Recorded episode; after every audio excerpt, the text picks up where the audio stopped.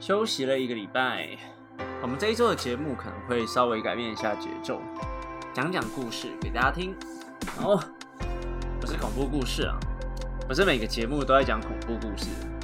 我们今天来讲一个乡间勇者大战怪兽的温馨故事吧。从前，从前有一家游戏商，它叫做 Gangster，因为科技进步的关系。导致业绩营运不佳。在他们营运不佳的时候，有一家食品零售商 Chewy，他们伸出了援手，帮助了 GameStop 重振他们的营运。正当他们欢喜要迈向一个可能还不错的未来的时候，有两家对冲基金非常的不看好 GameStop 未来的营运，认为实体零售业的时代已经过去了，零售业一定会被击倒。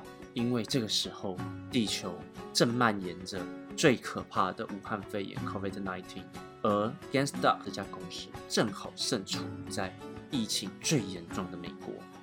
最重要的是，知名放空机构 Citron Research 认为这家公司的市值非常的低，根本不值得买这家公司。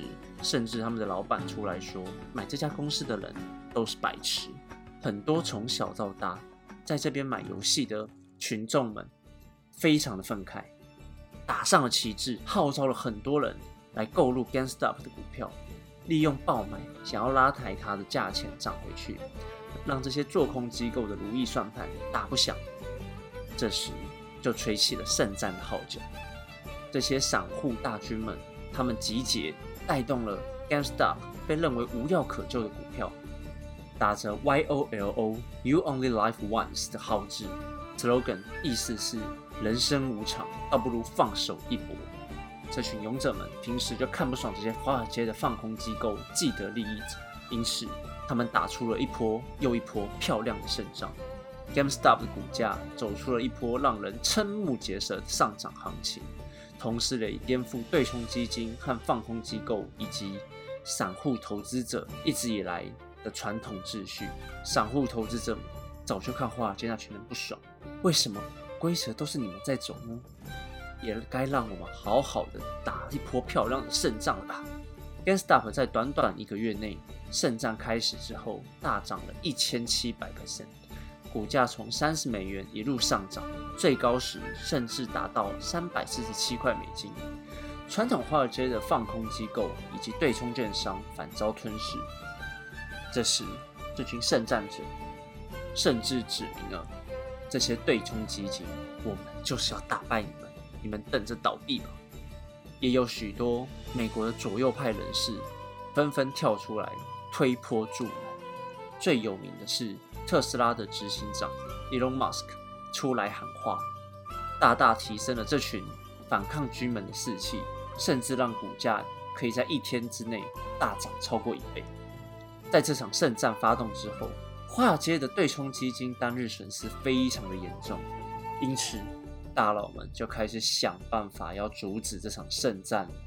日后多名券商，Robinhood、TD、Webo Financial、eTrade Financial 都采取了限制交易的措施。这个限制交易的意思呢，是指说投资者们只能选择持有或者卖出股票。他们不能再买入了。这些限制呢，遭受到了许多人猛烈的抨击。这时，又大大的提升了散户们他们不满的情绪。为什么都是你们这些大佬们在制定规则？为什么要这样欺负我们呢？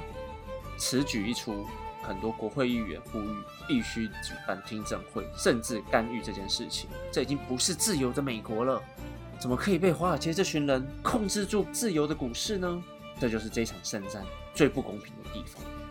尽管这些券商表示相关限制到了二十九号之后有望松绑，但是股票应声下跌。华尔街投资的大佬们能够如平常般的交易，并从逼空消耗中解套，反而让晋级的散户濒临套牢。同时，券商也得到了更多放空的操作跟周缓时间。特别的是。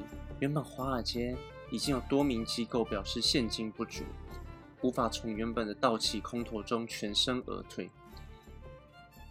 但是现在，券商限制了散户，不让他们买入，反而让这些大佬们都可以解套。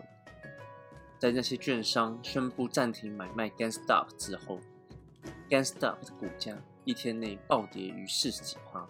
虽然在社会踏法的舆论之中，许多券商慢慢的恢复了买进的功能，参与圣战的散户们一样接连的买进，又把跌下去的股票再度涨起来，犹如坐云霄飞车一般。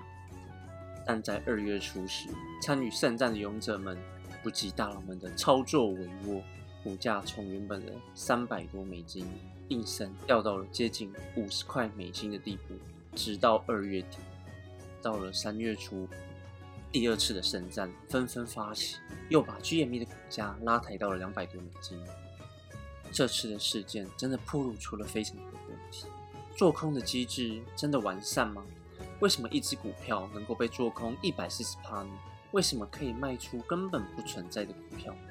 为什么散户们集结的力量，凭着大佬们的一个电话就可以轻易的击溃，可以让券商限制大家购买？凭什么这么不公平？难道这个世界不容许小虾米打赢大金鱼吗？这场圣战未完待续。录音时间三月二十三号，GME 股价一百八十一块，剧烈的涨跌幅不是一般人能够承受的。想要参与这场圣战的民众，请多加注意。To be continued。